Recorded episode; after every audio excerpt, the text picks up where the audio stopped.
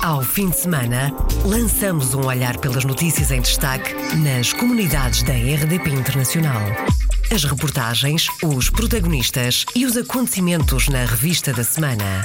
Edição de Virgílio Luís Silva.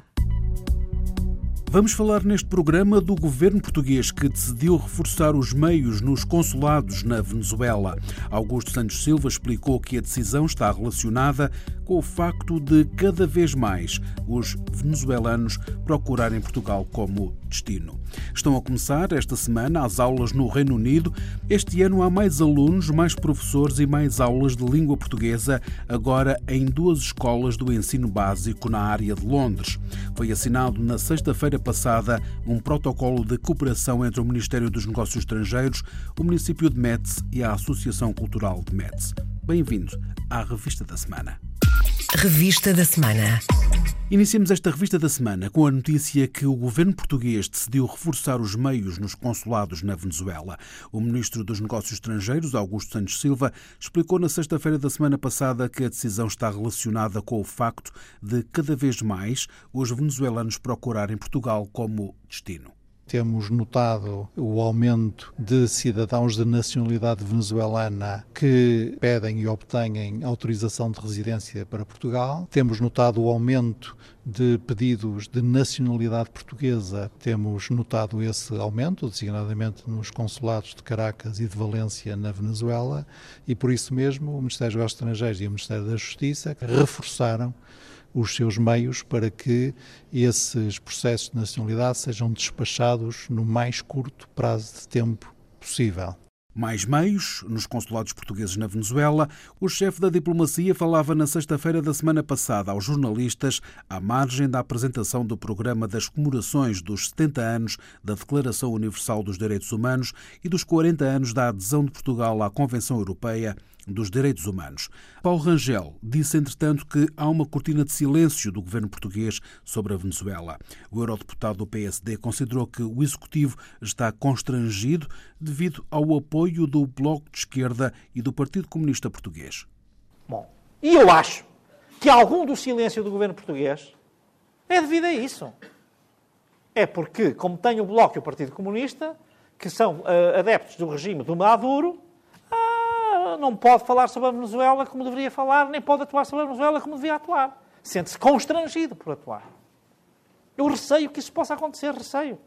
Porque vejo uma, uma, um silêncio tal, uma cortina de silêncio tal, que acho isso estranho. Paulo Rangel falava numa aula da Universidade de Verão do PSD com o tema O que se passa com a Europa, onde criticou também Paulo Portas, considerando que o então ministro dos Negócios Estrangeiros teve comportamentos com a Venezuela errados. Já foram colocados no mercado de trabalho cerca de 2 mil imigrantes da Venezuela. Entraram nos últimos dois anos através do Instituto de Emprego da Madeira. A revelação foi feita pelo presidente do governo da Madeira durante a assinatura de um protocolo com a herdade alentejana Valda Rosa, em Ferreira do Alentejo. Uma oportunidade de trabalho e de recomeço para os lusodescendentes fora da Madeira.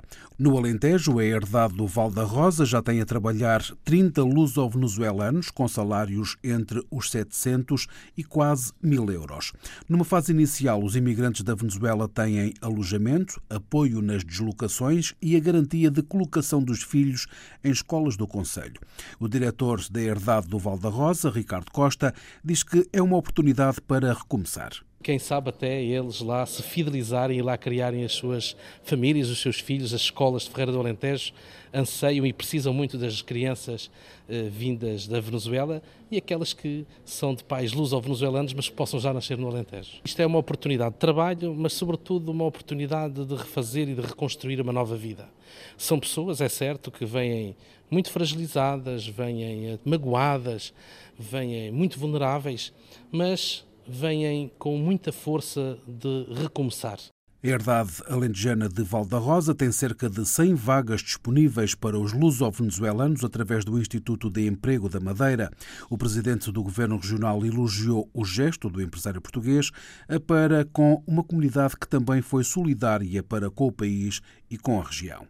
Foram também, nas épocas de prosperidade da Venezuela, muito solidários com Portugal e com a região autónoma da Madeira, porque não podemos esquecer que ainda nos anos da Revolução e mesmo antes da Revolução, a importância que existia nas remessas dos imigrantes para a sustentabilidade das nossas balanças de pagamentos e da balança comercial do nosso país e da nossa região. Miguel Albuquerque, líder do Governo Regional da Madeira. Já se nota tudo mais caro no Reino Unido por causa do Brexit, produtos mais caros e mais ofertas de trabalho, conta José Souza, do Centro Desportivo e Cultural Português, em Londres é com esta coisa do Brexit, como está a haver mais trabalho, já muitas pessoas têm ido embora, outros têm ficado. Acha que já houve muita gente que deixou o Reino Unido por causa do Brexit? Sim, algumas pessoas. Nós agora começamos a ver que há mais trabalho, sim, sim, sim, há mais oferta de trabalho, sim. Nas áreas da hotelaria, várias. Eu tenho perguntado até mesmo no cleaning, essas coisas. Assim, para chefes, para enfermeiros, para tudo, doutores. O que nós notamos no dia a dia é que todos os produtos já são mais caros todos os vegetais, muita coisa que quer comprar já está tudo muito mais caro. Já, já começamos a notar a diferença. Já se faz sentir o impacto do Brexit no dia a dia dos londrinos. José Sousa está no país há muitos anos e vai continuar sem receios, mas diz que entre os portugueses, principalmente os mais velhos, ainda existem muitas dúvidas. No sábado da semana passada, houve mais uma sessão de esclarecimento em Londres sobre as consequências do Brexit e previa-se aparecer muita gente. Eu ainda sinto que as pessoas, que os portugueses têm muitas dúvidas, todos os dias chegam aqui, eu sinto várias pessoas a perguntar como é que vai ser, como é que não vai ser. Principalmente os mais jovens já sabem que vão para a internet, sabem estudar as páginas, isso, a internet tem a comunicação social, mas as pessoas mais de idade, isso, já estão cá há 30, 40 anos, ainda se têm a necessidade de explicação, saber o que é que está a passar. Já estavam aqui antes, tinham permit e agora hoje em dia dizem que o experimento já não vai a pau e isso é muito difícil para eles. E o senhor tem dúvidas em relação ao Brexit ou algum receio? Não, nenhum. Vou continuar aqui como sempre, não tenho dúvida nenhuma. Em casa aqui, não tenho problema. Tenho trabalho, tenho tudo. José Sousa é da Madeira, mas vai continuar em Londres. O estatuto legal dos portugueses residentes no Reino Unido após o Brexit foi o tema da sessão de esclarecimento que aconteceu no sábado da semana passada. Portas abertas no sábado da semana passada em Lyon, França, no Instituto de Língua e Cultura Portuguesa, que tem novas instalações no centro da cidade de Bellecour. O Instituto de Língua e Cultura Portuguesa, na cidade francesa de Lyon, tem seis professores, em média 200 alunos por ano. José Manuel Marques explica os cursos. Nós temos formações para adultos de 30 horas, de 40 horas, de 60 horas duas horas por semana. E depois temos formações, estágios intensivos. Temos depois outros ateliês também que poderão frequentar. As aulas para adultos começam daqui a um mês, com horários ao final do dia e aos sábados de manhã. Para crianças, o ensino vai do básico ao 12 ano e as aulas são aos sábados. José Manuel Marques é professor de português em França, no Instituto de Língua e Cultura Portuguesa em Lyon, que é uma instituição privada. No sábado da semana passada foi dia de portas abertas para mostrar as novas instalações em Bellecour e a oferta de cursos de português. O secretário de Estado das Comunidades jantou na segunda-feira com portugueses na Eslovénia. José Luís Carneiro esteve na segunda-feira de manhã naquele país do leste europeu para debater as diásporas. O secretário de Estado das Comunidades foi convidado pelo seu homólogo esloveno para participar como orador no 13º Fórum Estratégico de Bled. José Luís Carneiro disse à RDP Internacional porque é que o convidaram. Fomos convidados porque o governo esloveno como também já tinha ocorrido com as autoridades rumenas e também com as próprias autoridades gregas, tem estado uh, a observar com muita atenção esta experiência que temos vindo a desenvolver de valorização dos investidores uh, de diáspora enquanto fator de desenvolvimento do país. José Luís Carneiro vai aproveitar para se encontrar com a comunidade portuguesa com quem vai jantar. Vou encontrar-me com uma pequena comunidade qualificada, porque essa é, digamos, a natureza desta comunidade que conseguimos identificar, algumas dezenas de portugueses que trabalham, que investigam na Eslovénia. Está previsto, portanto, um jantar com eles, um encontro com eles. E a mensagem fundamental é a de que eh, eles constituem, em primeiro lugar, uma eh, força muito importante eh, no diálogo do nosso país com a sociedade eslovena e com as autoridades eslovenas, nomeadamente com as autoridades académicas e também com as autoridades políticas do país. O secretário de Estado das Comunidades vai deixar a mensagem para quem quiser regressar. Há novas oportunidades de empregabilidade. Queremos continuar a contar com eles. Quando decidirem regressar às suas terras de origem, queremos continuar a contar com eles, razão pela qual eh, estamos também a trabalhar no Governo para criar um conjunto de incentivos para aqueles que queiram regressar é resultado das saídas, eh, muitas das vezes por razões de dificuldades económicas e por falta de condições de empregabilidade, porque eh, essa foi a primeira e talvez a mais importante razão de saída de muitos dos portugueses do seu país e transmitir-lhes aquelas que são as novas oportunidades que se têm vindo a abrir no nosso país, nomeadamente em relação às condições de empregabilidade. A deslocação do secretário de Estado das Comunidades à Eslovénia para participar no 13º Fórum Estratégico de Bled. José Luís Carneiro encontrou-se também com a comunidade portuguesa. Estão a começar esta semana as aulas no Reino Unido. Este ano há mais alunos, mais professores, mais aulas de língua portuguesa, agora em duas escolas do ensino básico na área de Londres. Este ano mais uma escola do ensino básico passa a oferecer a opção do português como língua estrangeira. É a segunda e é uma boa notícia, conta na RDP Internacional Regina Duarte, a coordenadora do ensino de português. Nós temos algumas novidades este ano. Posso dar o exemplo de uma escola primária em Greenwich, eh, portanto a este de Londres, que decidiu este ano oferecer português aos meninos ingleses. As crianças do quarto e quinto ano vão aprender português como língua estrangeira e com o acordo de para o próximo ano esta oferta ser alargada até ao final da primária. Isto é uma novidade importante para nós por várias razões, porque é mais habitual conseguirmos este tipo de no ensino secundário, em que há várias línguas estrangeiras de oferta e, portanto, para nós é muito bom conseguirmos ser uma língua estrangeira de oferta a par do espanhol, do francês e do alemão. Na primária é mais raro porque significa que é a única língua estrangeira de oferta. Portanto, os meninos só vão aprender português como língua estrangeira. Já temos uma escola em Londres em que isso acontece esta é a segunda e, portanto, é para nós um motivo de grande alegria. Tanto mais, como todos sabemos, o Reino Unido é um país tipicamente monolingue e tipicamente com uma grande reticência em relação a línguas estrangeiras. A grande área metropolitana de Londres oferece mais aulas de português no ano letivo que começa agora, mas este ano tudo indica que vai haver também duas escolas na Irlanda do Norte com aulas de português. É possível porque são mais os professores, explica Regina Duarte. Há mais professores, há outra novidade que também nos deixa muito contentes porque significa uma maior descentralização da oferta. Portanto, nós temos a nossa maior oferta na Grande Londres, depois alguma no sul de Inglaterra e em Jersey. Este ano é ativo, estamos a trabalhar com uma escola associada para haver oferta de português também no currículo de escolas na Irlanda do Norte. Há mais professores nesse sentido, em que também há uma oferta mais descentralizada. No ano passado abrimos pela primeira vez em Manchester, no norte de Inglaterra, e este ano estamos a preparar tudo para começar as aulas em duas escolas na Irlanda do Norte mais professores de português em Inglaterra, mais ensino descentralizado. A coordenação do ensino de português no Reino Unido conta este ano com 25 professores e cerca de 3.500 alunos. As inscrições ainda não estão fechadas e, por isso, os números podem aumentar. Tem havido muita procura, conta Regina Duarte, a coordenadora do ensino de português no Reino Unido. Vamos ter mais alunos, certamente. Ah, as perspectivas de termos muitas inscrições em setembro são boas, porque esta semana já tivemos ah, muitos contactos e muitos pedidos de inscrição.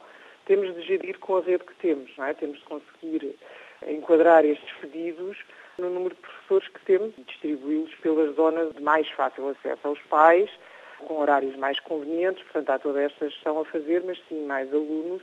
Ah, portanto, os professores têm turmas maiores e há mais procura. No Reino Unido, as aulas começam esta semana.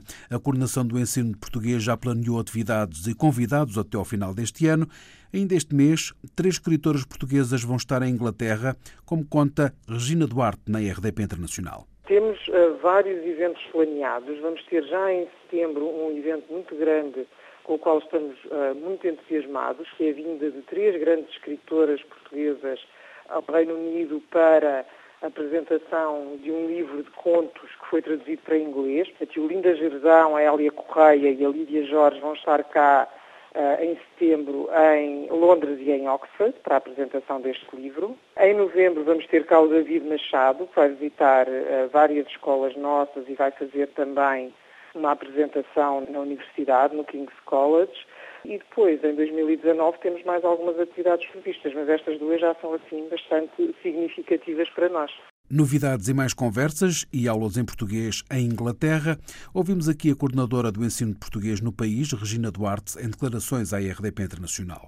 Há perto de um milhar de pessoas em lista de espera para entrar na escola portuguesa de Dili, de acordo com o diretor da instituição, onde começou na quarta-feira o novo ano letivo. Acácio de Brito diz que a procura é muito maior que a oferta. Temos cerca de 800, 900 pessoas em lista de espera para entrar na escola e não temos espaço nem condições para receber todos aqueles que querem frequentar a escola portuguesa. No regresso às aulas, em Timor-Leste, a Escola Portuguesa de Dili recebeu a visita da Ministra Timorense da Educação, que apoia o projeto de alargamento das instalações, algo que há muito estava planeado, conta Acácio de Brito, o diretor. Nós estamos a falar da ampliação da escola portuguesa, no sentido de dotá-la de condições para, num primeiro momento, dar cumprimento àquilo que, quando eu aqui cheguei em 2015, entendo que é basilar. O combate da língua também se faz com o tempo na escola e, por exemplo, nós, a educação pré-escolar e primeiro ciclo, temos grupos de manhã e temos grupos de tarde, e eu quero que os alunos do pré-escolar e do primeiro ciclo permaneçam mais tempo na escola, e que façam as refeições na escola e que, de alguma maneira, permaneçam mais tempo num lugar em que só se fala português. O projeto da ampliação da Escola Portuguesa de Dili prevê a construção de mais um piso no edifício principal, com mais 15 a 20 salas, a construção de uma sala multiusos e ainda a instalação de dois campos desportivos. A escola também oferece cursos português para adultos em regime pós-laboral. É uma instituição prestigiada que está ao nível do melhor que se faz em Portugal.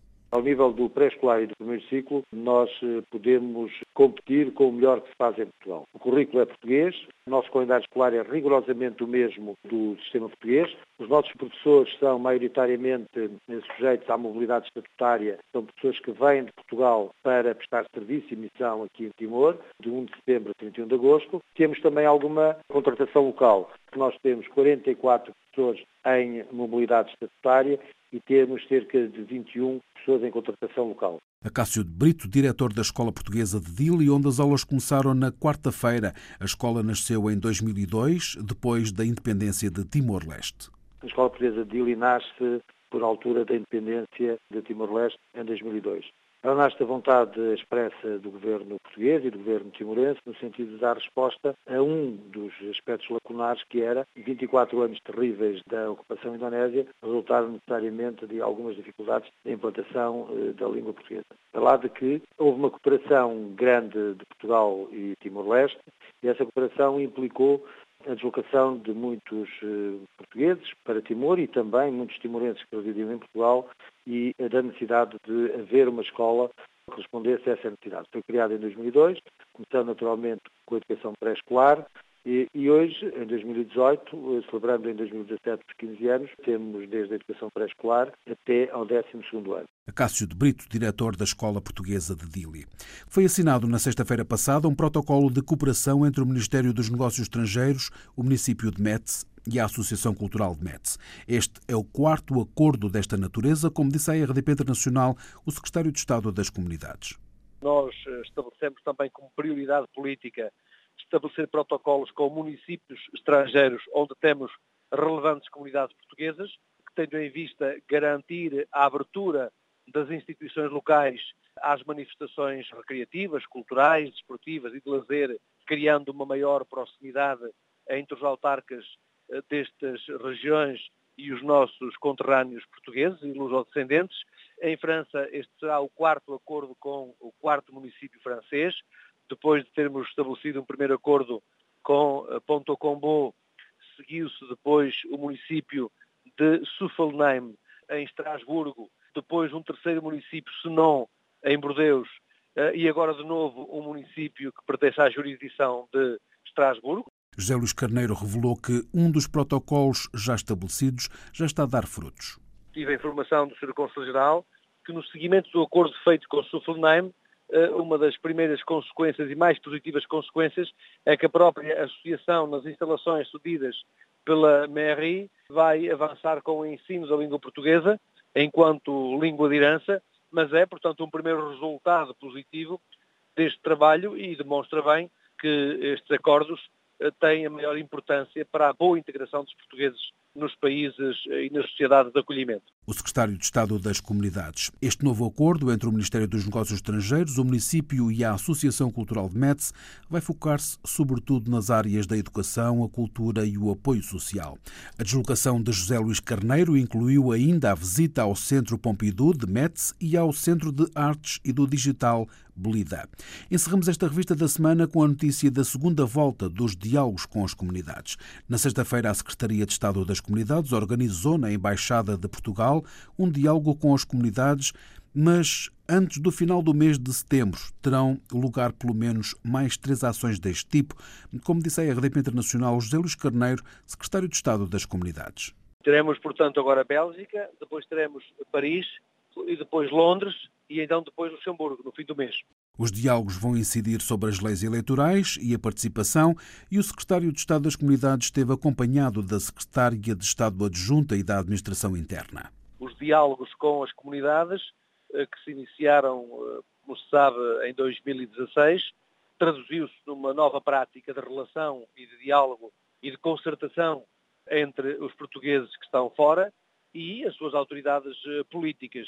Em regra, eh, determinamos quais são as áreas de maior prioridade para encetar o diálogo, mas depois ouvimos todas as questões que nos são colocadas, todas as preocupações e aquilo que, em regra, fazemos é depois de transpor essas preocupações para uh, os restantes membros do Governo, por forma a que cada um, e de per si, de acordo com cada uma das responsabilidades, assuma o compromisso de dar seguimento e de dar tratamento a essas mesmas preocupações. Neste momento, a temática que iremos levar para arranque desses diálogos é a temática das leis eleitorais e da participação eleitoral, a razão pela qual estará comigo a Sra. Secretária de Estado Adjunta e da Administração Interna, Dr. Isabel Oneto. Existindo alterações importantes nas leis eleitorais, há necessidade de informação, diz José Luís Carneiro. Esta mudança, posso catalogá-la talvez da maior mudança na natureza da cidadania dos portugueses no estrangeiro e nas condições de participação eleitoral e de participação política, e agora é necessário um trabalho de informação e de esclarecimento sobre o modo como os portugueses que vivem no estrangeiro podem participar eh, nos atos eleitorais. José Luís Carneiro, secretário de Estado das Comunidades. O aumento do número de recenseados no estrangeiro cresceu com o recenseamento automático, diz o secretário de Estado. Entre outras mudanças, temos o recenseamento automático, que vai permitir passar eh, de cerca de 318 mil portugueses inscritos no fim de 2017 para cerca de 1 milhão e 400 mil portugueses inscritos no recenseamento eleitoral, o que significa que há mais 1 milhão de portugueses com uh, condições para poder participar nos atos eleitorais do nosso país. Essa é uma mudança muito substantiva e estou convencido que alterará uh, por completo a relação política dos portugueses no estrangeiro com o seu país de origem. José Luís Carneiro, secretário de Estado das Comunidades, que começou na sexta-feira em Bruxelas uma nova ronda dos diálogos com as comunidades para falar das leis eleitorais e da participação. Fechamos assim esta revista da semana. Ao fim de semana, lançamos um olhar pelas notícias em destaque nas comunidades da RDP Internacional. As reportagens, os protagonistas e os acontecimentos na revista da semana. Edição de Virgílio Luís Silva.